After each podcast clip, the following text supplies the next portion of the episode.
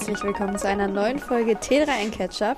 Mir gegenüber sitzt mein geschätzter Kollege Kaspar von Alben, hallo. Und natürlich in dem Moment, wo du anmoderierst, knarze ich mit meinem Stuhl. Knarzende Stühle im Podcaststudio sollten eh. Vielleicht müssen wir den nochmal aussortieren gleich, Das wenn wir ist- hier durch sind. Also wir müssen auf jeden Fall hinterher aufräumen und umräumen. Ja, das. Aber äh, jetzt zeichnen wir erstmal aus. Auf. Idee. Ich sage auch noch, wer ich bin. Stella Sophie Wolz sagt Moin.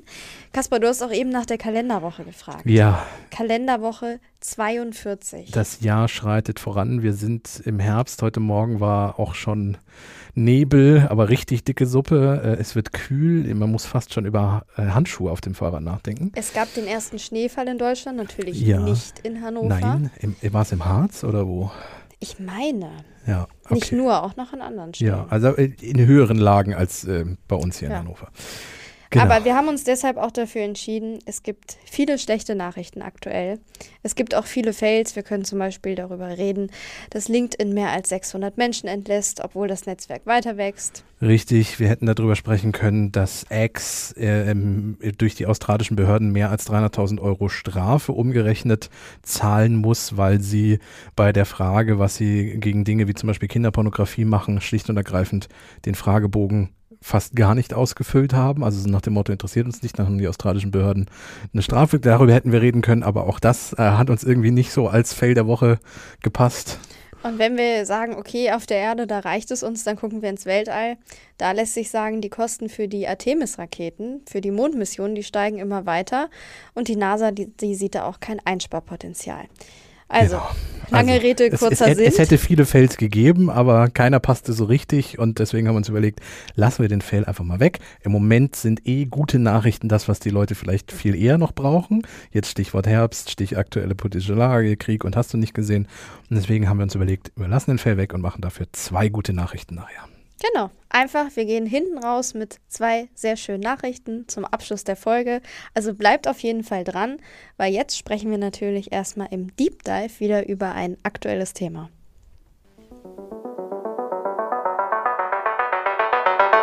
Der Deep Dive. Jetzt habe ich das so schön angeteasert, aktuelles Thema, alle sind gespannt. Und was ist es? Wi-Fi 7. Ja, Wi-Fi, ich glaube, wir müssen einmal ganz kurz nochmal die Leute abholen. Wi-Fi, äh, ja, kann man im Grunde mit WLAN so ein bisschen. Die IT-ExpertInnen, die schütteln sich jetzt. Ja, die, naja, die, die äh, wollen schon fast uns eine Mail schreiben. Was habt ihr denn da schon wieder erzählt? bevor ihr jetzt anfangt zu tippen. Also, in der Technikwelt, das wäre viel zu leicht, wenn wir jetzt einfach, wir sagen würden, WLAN, das ist gleich Wi-Fi, das, das passt alles. Deswegen klamüsern wir das mal ganz schnell auseinander. WLAN, das bedeutet Wireless Local Area Network. Und da steckt auch genau drin, wie es bezeichnet ist, nämlich ein lokales und kabelloses Netzwerk. Richtig. Und das wiederum ist was anderes als Wi-Fi, Kaspar. Das bedeutet nämlich Wireless Fidelity und das bezeichnet im Grunde Geräte, die WLAN-fähig sind. Also im Grunde ist das, ja, also ohne Wi-Fi würde es kein WLAN geben und andersrum. Also die hängen stark zusammen, aber sie sind eben nicht gleich und man kann es auch nicht gleich, ähm, ja, synonym verwenden. Das, da muss man vorsichtig sein. Also es würde schon WLAN ohne Wi-Fi geben, theoretisch. Stimmt, aber ja. was würde dir WLAN zum Beispiel dann nutzen, wenn du mit deinem Handy, Wenn du keine Geräte hättest, die sich dann Genau. damit verbinden können. Richtig dann so. bräuchtest du ein Ja. Kabel und einen Router, weil du kannst ja kein Kabel so gesehen ins WLAN stecken. Ja. Und ähm, Wi-Fi, also dieses Wireless Fidelity, das wird entwickelt von der Wi-Fi Al- Alliance. Das ist ein Zusammenschluss von Unternehmen, die daran arbeiten, dass Geräte eben drahtlos miteinander arbeiten können, weil stellen wir uns bitte mal vor, man bräuchte für jetzt Beispiel Samsung-Geräte ein anderes WLAN, als man das zum Beispiel für Google-Geräte bräuchte oder für Apple-Geräte. Das wäre natürlich ein heilloses Chaos. Deswegen ähm, gut, dass es da einen Standard gibt und der wird, wie gesagt, von dieser Wi-Fi Alliance zusammengestellt und herausgebracht. Und es ist sogar sehr gut, dass es diesen Standard gibt. Du hast es ja kurz angerissen, aber stellt euch mal vor, weltweit hätten wir verschiedene Unternehmen mit verschiedenen Standards. Da würde ja nichts zueinander passen. Ja. Und dementsprechend ist auch die Entwicklung dieser Standards recht langwierig. Das geht nicht ganz schnell, sondern das ist ein fortlaufender Prozess, der immer verbessert wird. Und kurz zusammengefasst geht es meistens darum, wenn wir jetzt auch über das neue Wi-Fi sprechen, Dinge schneller zu machen, dafür zu sorgen, dass es weniger Störungen gibt oder auch im Fall von Wi-Fi 7 daran zu arbeiten, dass du die Masse an Geräten, die ja auch immer zunimmt, ich glaube, Kaspar und ich, wir haben beide eine Smart Smartwatch am Handgelenk, Ja, ich mit meiner Handys. Smart Home zu Hause, das auch viele Geräte Ja. irgendwie im WLAN hat und so, genau. Tablets, Laptops, es wird immer mehr. Das heißt, wir brauchen auch immer mehr digitale Verbindungen. Und damit das überhaupt alles funktioniert, muss sich auch der Standard weiterentwickeln. Richtig. Und das ist jetzt das Aktuelle, was du angesprochen hast, worüber, weswegen wir auch heute darüber reden, denn es ist jetzt ganz neu Wi-Fi 7 oder 7. Und ähm, wir haben uns überlegt, das ist, also WLAN ist so wichtig, dass wir da einmal kurz drüber sprechen müssten. Und wir wollen für euch natürlich auch so Fragen beantworten wie, ist das wichtig? Brauche ich das jetzt schon? Wie komme ich da dran? Und für wen ist das eigentlich was? Weil, wie ihr gerade gehört habt, allein das vorweg ist ja schon ein bisschen komplizierter. Mm, Also insofern, es kann, es wird nutzwertig, bleibt also ein bisschen dran, auch wenn es theoretisch ein bisschen technisch gleich wird. Äh, Aber wir wollen einmal gucken, was ist denn dieses Wi-Fi 7, was kann das und äh, was ist vor allem auch der Unterschied zu Wi-Fi 6, dem Vorgänger, der, und das spoiler ich jetzt mal, in vielen Haushalten auch noch gar nicht angekommen ist. Ich glaube, ich persönlich bin immer noch bei Wi-Fi 5. Ähm, und warum das unter Umständen Flaschenhälse und so gibt und womit das zusammenhängt und so, da kommen wir auch gleich noch zu. Ihr merkt also alleine die Tatsache, dass Wi-Fi 6 noch nicht überall angekommen ist, ist eine langwierige Sache. Aber gucken wir mal kurz auf Wi-Fi 6 oder beziehungsweise 6E, den aktuellsten. Da ist es eben so, bei dem Standard wurden schon viele Störungen im Netz beseitigt und es gibt im Vergleich zu Wi-Fi 5 eine schnellere Leistung. Das war jetzt die Kurzzusammenfassung. Genau, das ist im Grunde das ganz Grobe. Ähm, wenn wir jetzt mal ein bisschen genauer gehen, also wir haben hier Bandbreiten von 1 Gigabit die Sekunde, dann haben wir 6 Gigahertz Band, ähm, wo da die Unterschiede sind. Vielleicht habt ihr schon mal äh, Gigahertz irgendwie auch mit 5 Gigahertz schon mal gehört, da werden wir vielleicht auch nochmal gleich kurz drauf angehen. Ähm, dann haben wir eine Bandbreite von 700 Mbit auf dem 5 Gigahertz äh, Band, was ich ja gerade schon gesagt habe. Und dann gibt es noch die 1, ähm, äh, wenn beide Bänder kombiniert werden, gibt es bis zu 1,7 Gigabit die Sekunde, die Geräte irgendwie da durchschleusen können. Das sagt zumindest The Verge, die Quelle, die gerade für die Zahlen ist. Warum gibt es diese Bänder? Warum gibt es irgendwie unterschiedliche Frequenzen? Naja, also auch hier wieder bitte alle ITler kurz die Ohren zu halten. Ich mache es jetzt ganz vereinfacht. Mm, Es gab am Anfang erstmal nur 2,4 Gigahertz. Und das Problem ist halt, wenn man in einem Mehrfamilienhaus zum Beispiel wohnt, wo ganz viele Leute einen Router haben und alle diese gleiche Frequenz benutzen und immer mehr technische Geräte auch dazukommen, irgendwann stören die sich ein bisschen gegenseitig. Also je mehr es werden, umso mehr Funkverkehr ist da einfach und das wird immer ja, aufwendiger und komplizierter. Und deswegen hat man irgendwann angefangen dann auch 5 Gigahertz einzuführen. Und Geräte, die in dieses 5 Gigahertz Netz gehen, haben dann oft nicht so viel Konkurrenz, weil viele auch noch immer auf diesem 2,4 und viele beschäftigen sich damit ja auch gar nicht und schalten das vielleicht auch gar nicht frei, andere Frequenzbänder. Und das heißt, das ist ein bisschen freier, man ist dann ungestörter. Und weil da jetzt auch immer ganz viele Geräte noch dazukommen, gibt es jetzt nochmal eine Frequenz, die irgendwie dazukommt mit ähm, diesem 6 Gigahertz Band ähm, und da ist dann einfach auch nochmal mehr Platz quasi für alle, um dann sich freier zu entfalten. Also ganz, ganz banal ausgedrückt. Das hast du sehr schön beschrieben. Also es geht so gesehen darum, einfach, wie du gesagt hast, mehr Platz zu schaffen, damit die Geräte zeitgleich nebeneinander funktionieren können und damit eben das, was die Geräte theoretisch auch leisten können, überhaupt geleistet werden kann. So, jetzt haben wir ganz viel über Wi-Fi 6, Wi-Fi 7, es wird alles schneller, es hat mehr Frequenzbänder, es ist alles ganz wunderbar, es ist ganz toll. Aber es gibt jetzt einen Flaschenhals. Die Technik ist zwar abwärtskompatibel, das heißt, wenn ich jetzt einen Router mir kaufe, der Wi-Fi 7 kann, es gibt, glaube ich, noch gar keine Geräte, sondern es wird dem, irgendwann erst demnächst welche geben. Also ich hatte für den US-Markt geguckt, da gibt es schon Geräte. Ach so, es gibt sogar schon, okay. Ich habe jetzt zugegebenermaßen nicht für den europäisch-deutschen geschaut. Also auf dem US-Markt gibt es welche und die Aber- kosten circa 1200 US-Dollar. Siehst du, da sprichst du ja schon mal eine Summe an, die Ja. ordentlich ist. Ähm, das heißt, wenn ich mir so einen Router, selbst wenn ich mir den kaufe, die Geräte, die das WLAN dann noch nutzen, das von diesem Router ausgestrahlt wird, müssen das auch können und unterstützen. Wenn ich jetzt zum Beispiel ein fünf Jahre altes Smartphone habe, das wird das nicht können. Das heißt, es profitiert gar nicht davon, aber die sind abwärtskompatibel. Das heißt, wer einen Router mit Wi-Fi 7 kann auch Wi-Fi 6, 5 und so weiter und so fort. Das ist kein Problem. Aber um diese schnellere Geschwindigkeit nutzen zu können und Wi-Fi 7 nutzen zu können, muss ich mir allein schon mal einen neuen Router kaufen. Das ist der erste Flaschenhals. Habe ich den nicht, bringt mir das alles nichts. Und ich muss noch Geräte kaufen, die das auch können. Habe ich ja gerade schon gesagt. Uralte Technik wird das auch nicht können.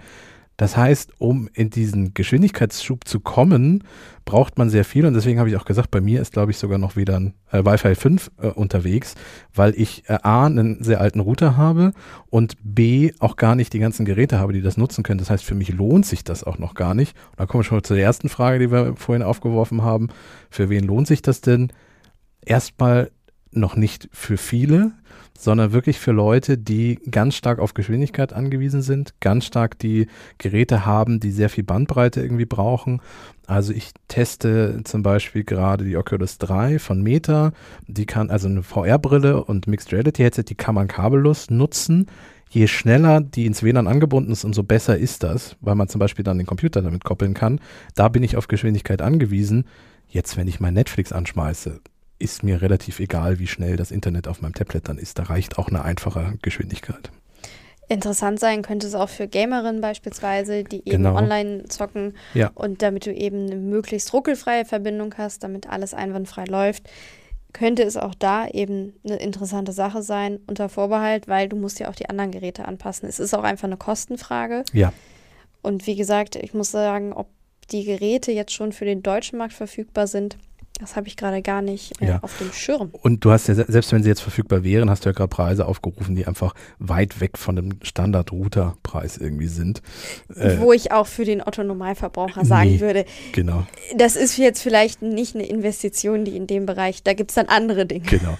Also, wenn ihr jetzt euch demnächst mal in die Verlegenheit kommt, einen kompletten neuen Router zu kaufen, könnt ihr mal drüber nachdenken. Also Wi-Fi 6 sollte der eigentlich schon können. Da könnt ihr mal drauf achten.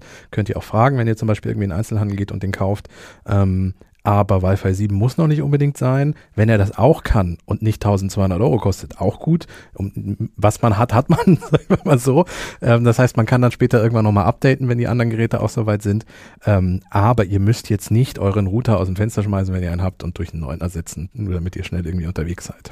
Und ich glaube auch tatsächlich, ihr werdet auch so schnell keinen Router hier in unserem Land finden in der, oder in der Dachregion, bei dem es Wi-Fi 7 gibt, aus einem einfachen Grund. Der Standard ist ja noch gar nicht offiziell breit eingeführt, sondern es gibt das Institute of Electrical and Electronics Engineers und das muss diesen Standard auch erst verabschieden. Stimmt, das kommt ja auch noch dazu, weil wir mit Funkfrequenzen sprechen. Genau. Und Funkfrequenzen sind ja stark reguliert. Also zum Beispiel darf ich ja auch nicht einfach einen Radiosender ausmachen. Das hat jetzt noch andere Gründe, aber ich darf nicht einfach zu Hause mich hinsetzen und jetzt äh, Funkradio irgendwie in die, in die Gegend schreien, weil ich damit ja andere Funkfrequenzen, die durchaus wichtig sein könnten, stören kann. Ich kann zum Beispiel den Flugverkehr stören. Ich kann äh, irgendwelche Rettungsdienste stören. Die sind zwar inzwischen ganz vielerorts auch auf digital umgestiegen, also gar nicht mehr auf Funk. Äh, aber trotzdem ist das natürlich immer noch stark reguliert und so ein WLAN ist halt einfach ein Funknetz. Das muss einmal von den ganzen Behörden auch durchdekliniert werden und geguckt werden, ob das keine Probleme hat. Zumal wir ja schon darüber gesprochen haben, dass jetzt neue Frequenzbänder dazukommen mit diesen 6 Gigahertz. Und dazu heißt es natürlich auch, die Geräte müssen auch getestet werden, bevor dann quasi einmal der Stempel drauf darf, Wi-Fi ja. 7. Ja. Und das bedeutet, selbst wenn es vielleicht schon ganz, ganz frühe Geräte mit dem Standard gibt, der theoretisch dazu fähig ist, kann es eben sein, dass es trotzdem noch nicht reibungslos funktioniert. Also unser abschließender Tipp, wer daran Interesse hat, auf jeden Fall im Auge behalten. Es gibt übrigens auch schon ähm, Geräte, die durchaus Chips verbaut haben, die mit Wi-Fi 7 dann arbeiten können. Mhm. Also falls ihr euch jetzt ähm, beispielsweise fragt, oh Gott, wenn jetzt Wi-Fi 7 kommt, dann sind ja alle Smartphones, alles ist hinfällig. Keine Sorge, das ist nicht der Fall. Wir hatten ja auch gesprochen über die Kompa Kompatibilität. Ganz schlimmes Wort.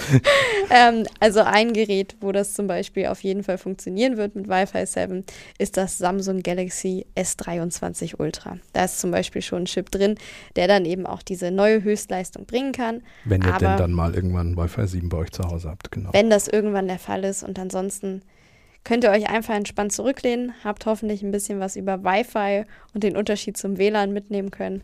Zum, zum Schluss, du hast noch aufgeschrieben, Spaß am Rande, du hast bei der Recherche eine Webseite aufgerufen. Äh, erzähl doch mal, worauf bist du da gestoßen? Mann, wir dürfen auch nicht zu gemein sein. Ich habe mir natürlich einfach mal die Website, Webseite, das war auch schön jetzt ausgesprochen, der Wi-Fi Alliance angeguckt. Und die beschäftigen sich ja mit Neuerungen. Und ich glaube, die stecken sehr, sehr viel Zeit darin, eben technisch das Ganze auszuklamüsern und weiterzuentwickeln. Das hoffe ich zumindest. Weil die, die, Webseite, die könnte vielleicht mal ein Update gebrauchen. Einfach so vom Layout her. Sagen wir so, sie wirkt sehr retro. Retro hat ja auch einen eigenen Charme. Genau, also, richtig. Also sie wirkt so ein bisschen wie so eine 90er-Jahre-Website. Wahrscheinlich stammt sie auch aus der Zeit noch und man hat sich nie irgendwie. Sie ist aber laut Stempel 2023, also sie ist schon gepflegt und auch ich angepasst. vermute, Es dass das so ein Copyright-Stempel, der automatisch immer wollt- ist. Aber das, ähm, ja. Das ist auch nicht bei allen Seiten im Internet selbstverständlich. Deswegen, also das funktioniert zumindest und vielleicht ist das Retro-Design ja, gewollt. ja. Müssen wir Ähm, bei Gelegenheit mal in Erfahrung bringen. Also wie gesagt, ähm, alles, nichts wird so heiß gegessen, wie es gekocht wird. Lasst euch da nichts andrehen, wartet noch ein bisschen ab. Aber wenn ihr was Neues kauft, guckt, dass wenigstens Wi-Fi 6 mal dabei ist. Genau. Gut, soweit zum Deep Dive, oder? Ich würde auch sagen, soweit zum Deep Dive. Und wir hatten über Retro gesprochen. Die Zeit, in die wir jetzt reisen, die ist noch, noch weiter weg als alles, was mit Retro-Gadgets zu tun hat. Das stimmt und mir fällt gerade auf, bei der guten Nachricht werden wir auch noch weit in die Mhm. Zeit zurückreisen. Wir haben so ein bisschen, ja, es ist äh, Retro Eine ist Geschichtsfolge. ja eine Geschichtsfolge, genau, richtig.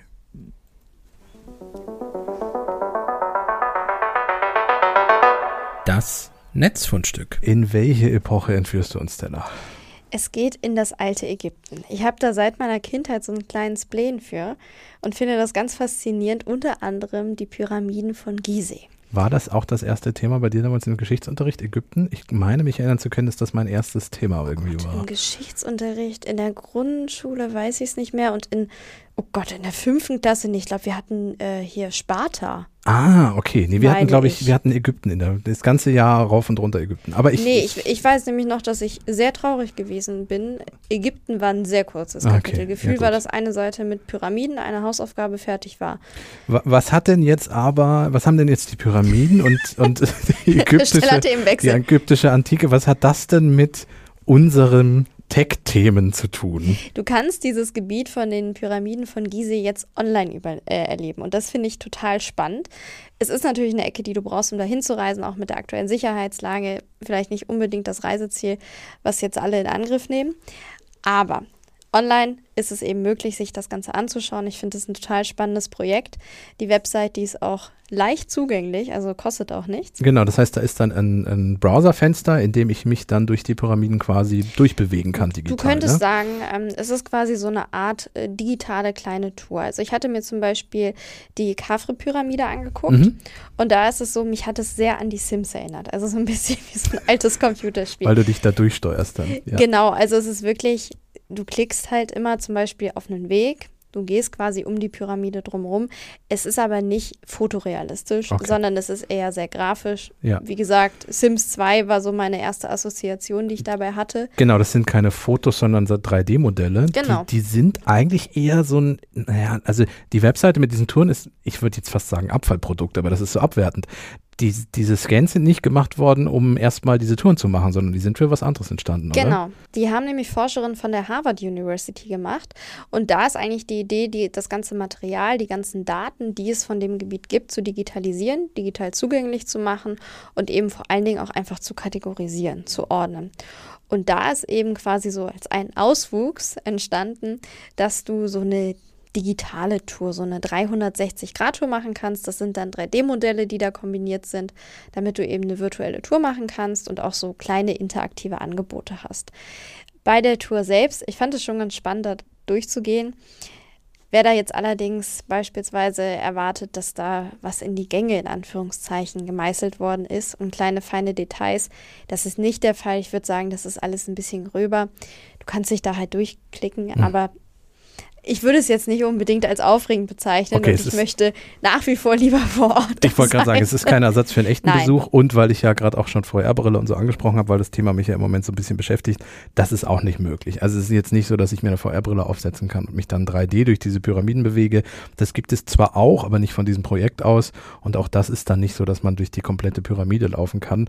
Ähm, aber das heißt ja nicht, dass es das in Zukunft nicht vielleicht eben irgendwann geben wird. Die Technik ist ja da dafür. Genau, was ich ganz schön fand noch zu sehen, du kannst eben auf der Seite neben Pyramiden, du kannst dir auch die Sphinx angucken, also quasi drumherum gehen. Und du siehst vor allen Dingen auch die Bilder oder die Materialien, mit denen eben diese Modelle erstellt worden sind. Ja. Das fand ich dann schon nochmal ganz interessant zu sehen, was quasi die Basis dafür gewesen ist. Also ich finde, es ist auf jeden Fall eine nette Spielerei und wo du gerade angesprochen hast, Metaverse, die Vorstellung, dass du es wirklich in so einem digitalen Raum erleben könntest. Vielleicht in ferner Zukunft, wir hatten mal einen Artikel bei uns im Printmagazin mhm. über Gerüche und all sowas, wie das möglich ist. Zwar mehr im Gaming-Bereich, aber ich habe gedacht, wenn da irgendwann die Technik hingeht, dass du so eine kleine Reise, so einen Gang durch die Pyramide machen könntest, dass du auch wirklich, wirklich was hörst, zusätzlich, dass du was siehst, also echt einfach Eindrücke genau. digital bekommst, die du sonst vor Ort vielleicht wirklich hättest. Das, also die Pyramiden gibt es ja, man könnte da ja hinreisen, aber das wäre ja auch vorstellbar, zum Beispiel, denken wir es ein bisschen weiter, für so Orte, die es gar nicht mehr gibt, zum Beispiel. Einfach die nachzubauen oder Orte für die Nachwelt zu erhalten. Also Orte, die vielleicht einsturzgefährdet sind oder solche Dinge, dass man die scannt und dann abbildet und dass in 100 Jahren noch Leute digital darauf irgendwie zugreifen können. Das wäre ja auch eine Idee. Ja. Es wäre definitiv auf jeden Fall auch eine sehr, sehr spannende Sache, wobei ich auch glaube, das ist ja auch einfach eine Kostenfrage. Ja, klar. Also allein so ein Forschungsprojekt, das kostet sehr viel Geld und das, was wir jetzt, worüber wir gesprochen haben, wie du gesagt hast, das ist ja auch nicht der Hauptauftrag, sondern da geht es darum, riesige Datenmengen zu digitalisieren und damit festzuhalten, und wenn man sich das jetzt weltweit vorstellt, also alleine Gerüche aufzeichnen, ich will nicht wissen, wie komplex das ist und wie viel das, wobei ich will wissen, wie komplex das ist und ich will auch wissen, wie viel das kostet. Muss ich meine Erfahrung bringen. Ich, ich finde halt auch spannend ähm, zum, zum Schluss von, von dem Netzwerkstück, dass es ähm, sehr schön zeigt, dass auch die Digitalisierung natürlich in der Wissenschaft eh schon lange angekommen ist, aber auch in der Archäologie und in, in, in der Forschung in dem Bereich natürlich ganz stark ist. Also ich habe vor kurzem erst eine Doku gesehen, dass sie die Pyramiden jetzt auch äh, durchgeleuchtet beleuchtet haben mit einem, mit einem Sensor, um zu gucken, ob da noch mehr Hohlräume in der Pyramide sind, die man von außen und innen gar nicht sehen kann. Ähm, also da, es gibt ja auch Bodenradars und hast du nicht gesehen. Also da passiert auch, glaube ich, passiert gerade unglaublich viel, was bisher technisch einfach noch gar nicht möglich war und was nochmal neue Erkenntnisse wissenschaftlich irgendwie dann hervorbringt. Ja. Und damit wir noch jetzt ganz zum Abschluss einmal die Kurve kriegen zu unserem Einstieg zum oh, Schulunterricht. Ja. Wenn ich mir vorstelle, dass wir sowas damals so fünfte, sechste Klasse gehabt ja, hätten, auch für, cool für verschiedene ja. Epochen, glaube, das hätte schon echt Spaß gemacht. Ja, das stimmt. Vielleicht kommt das ja noch. Ich würde sagen, wir schauen positiv in die Zukunft und es geht am besten mit guten Nachrichten. Richtig. Die gute Nachricht. Heute nicht nur eine, sondern gleich zwei. Richtig. Willst du mit der ersten mal loslegen? Okay. Wir gehen noch nicht in die Altertumsgeschichte, wir bleiben erstmal noch aktuell. Wir springen so ein bisschen zwischen den Zeiten, wir reisen wieder ins Hier und Jetzt und da geht es um Erdbeben. Klingt jetzt erstmal nach keiner guten Nachricht, ist auch keine gute Nachricht. Allerdings, die Erdbeben vorauszusagen, das ist natürlich wahnsinnig schwierig. Mhm. Forscherinnen beschäftigen sich damit. Es gibt auch schon verschiedene Systeme.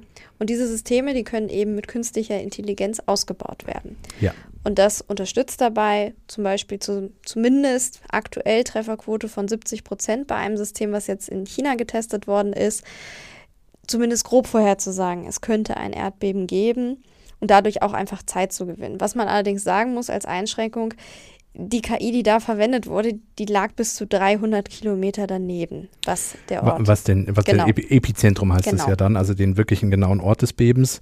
Ähm, aber immerhin schon mal 70 Prozent. Und wir wissen ja, dass solche äh, Machine Learning Tools mit der Zeit immer besser werden, je mehr Daten man sie füttert. Und das wäre natürlich schon gut. Also es gibt ja schon Frühwarnsysteme.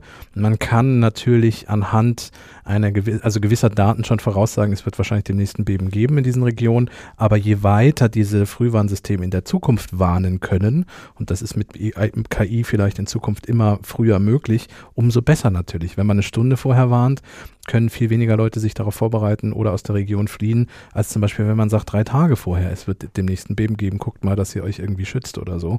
Und das wäre natürlich super. Und diesen ersten Schritt sind, sind die Forscher jetzt gegangen mit KI. Genau, und die, also es gibt auch verschiedene Forschungsprojekte dazu. Was eben auch bei den Erdbeben natürlich wichtig ist, ist die Stärke. Und die konnte schon recht gut prognostiziert werden.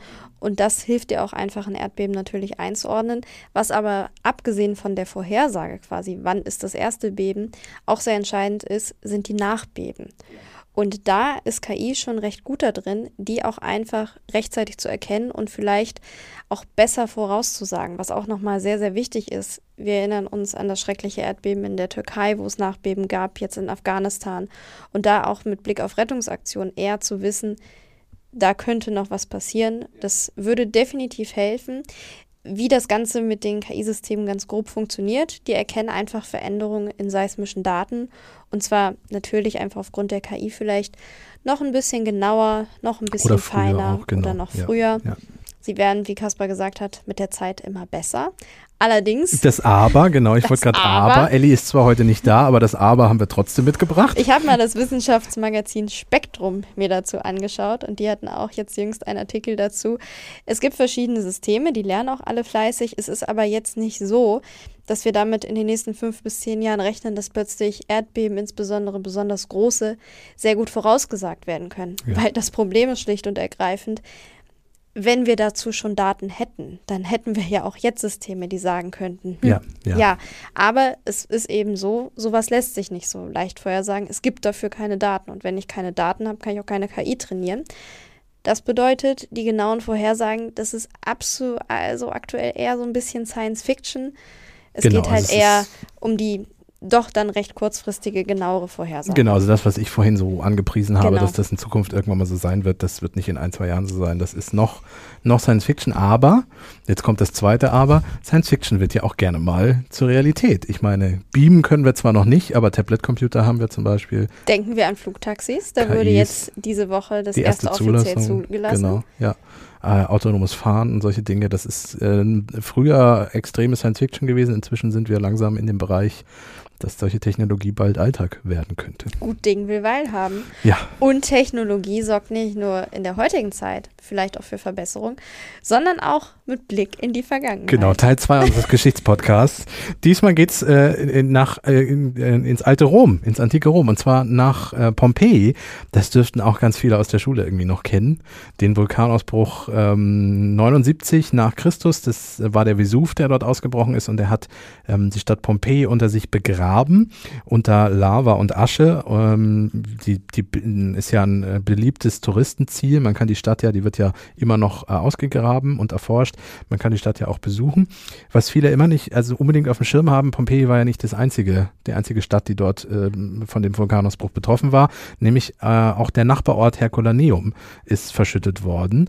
Und in Herculaneum hat man bereits vor 250 Jahren eine Bibliothek entdeckt und ausgegraben mit ähm, ganz viel Papyrusrollen. Man darf sich das nicht so vorstellen wie eine moderne Bibliothek, wo Bücher drin stehen, sondern das Medium der Wahl damals waren Papyrusrollen. Also einfach Papyrus, auf denen dann Schriftzeichen draufgemalt wurden und die wurden dann eingerollt und ins Regal gelegt. Und eine solche Bibliothek hat man gefunden. Und jetzt trifft quasi die heutige Zeit auf die Vergangenheit. Richtig. Die Papyrusrollen, die wurden nämlich bisher noch nicht entschlüsselt. Nein, die hat man ähm, sicher verwahrt, denn das Problem ist, ich habe ja gerade schon gesagt, äh, Vulkanausbruch, heiße Asche und Lava. Im Grunde sind diese Papyrusrollen ja verkohlt. Man kann es wirklich so sagen. Es sind schwarze Artefakte, die da liegen. Und sobald man anfängt, eine dieser Papyrusrollen wieder aufzurollen, zerfällt sie zu Staub. Das heißt, das Wissen, was da drin ist, ähm, und das ist ja ganz wichtiges Wissen, weil es zum Beispiel Alltagswissen ist, es ist Literatur, ähm, Antike, ähm, es sind Quittungen, es sind Tagebücher, was so oder halt in so einem Regal dann im Alltag äh, reingelegt wird. Das heißt, es ist Wissen, was wir sonst gar nicht erfahren können, weil das wird nicht in irgendwelche Steintafeln, in irgendwelche Monumente geritzt. Äh, das sind keine Grabbeigaben. Also es ist wirklich Alltag und das wollen die Wissenschaftlerinnen und Wissenschaftler natürlich erfahren. Und das steckt drin in diesen Papyrusrollen, man kommt nur nicht ran, weil wenn man es öffnet, zerfällt es zu Staub. Also es ist fast so Indiana Jones mäßig. Ähm, Dann ja. hat aber Indiana Jones in dem Fall jetzt eine Lösung gefunden, nämlich auch mit Hilfe von KI. Richtig, Forscherinnen haben nämlich schon vor einer Weile ähm, zwei dieser Rollen genommen und sie in einen Teilchenbeschleuniger gelegt. Ähm, also das ist im Grunde ja ähm, auch hier bitte Leute, die sich damit auskennen, wieder ein bisschen weghören. Also sie haben sie in so ein MRT quasi gelegt, so wie wir es in die Röhre geschoben. Genau. Ähm, und durchleuchtet und hochauflösende Aufnahmen erstellt. Das Problem ist jetzt, wer solche Aufnahmen kennt, es ist jetzt nicht so, dass das dann quasi digital ausgerollt werden kann, sondern da sind dann verschiedene Schichten, die ja aber auch noch gerollt sind. Das heißt, mit einem menschlichen Auge kann man sich diese Aufnahmen zwar ansehen und vielleicht auch einzelne Schriftzeichen erkennen, aber nie ganze Worte oder ganze Sätze oder Zusammenhänge. Und die Idee war jetzt von den Forscherinnen und Forschern, äh, ist seit März gibt es einen Wettbewerb, der ausgeschrieben wurde, diese Aufnahmen zu nehmen und versuchen, das zu entschlüsseln. Und jetzt ist, und das ist die gute Nachricht, der erste, ein erster Teil dieser Belohnung ausgezahlt worden, nämlich an zwei Studenten, die unabhängig voneinander KI-Modelle trainiert haben und diese hochauflösenden Aufnahmen aus dem Teilchenbeschleuniger in diese KIs geworfen haben und die KIs vorher mit antiken griechischen Buchstaben und Worten gefüttert haben. Und tatsächlich ist es gelungen, erste einzelne Buchstaben und sogar teilweise schon vier Spalten zu identifizieren ähm, und aufzuschreiben. Und ähm, ein kleiner Hinweis für alle Hörerinnen und Hörer, wenn Sie jetzt sagen, ich kenne mich aus mit so Bild-KIs und das ist mein Steckenpferd und das mache ich vielleicht auch beruflich, der Wettbewerb läuft noch. Also es sind ja bis jetzt nur einzelne Buchstaben und Spalten entziffert worden. Ihr könnt daran noch teilnehmen. Wir packen den Link auch in die Show Notes. Ähm, die Bedingung ist aber, um die gesamten 700.000 Dollar, die dort ausgeschrieben sind, zu bekommen, dass die KI oder das Tool, was auch immer dafür entwickelt wird, es mindestens schafft, 140 Zeichen zu finden.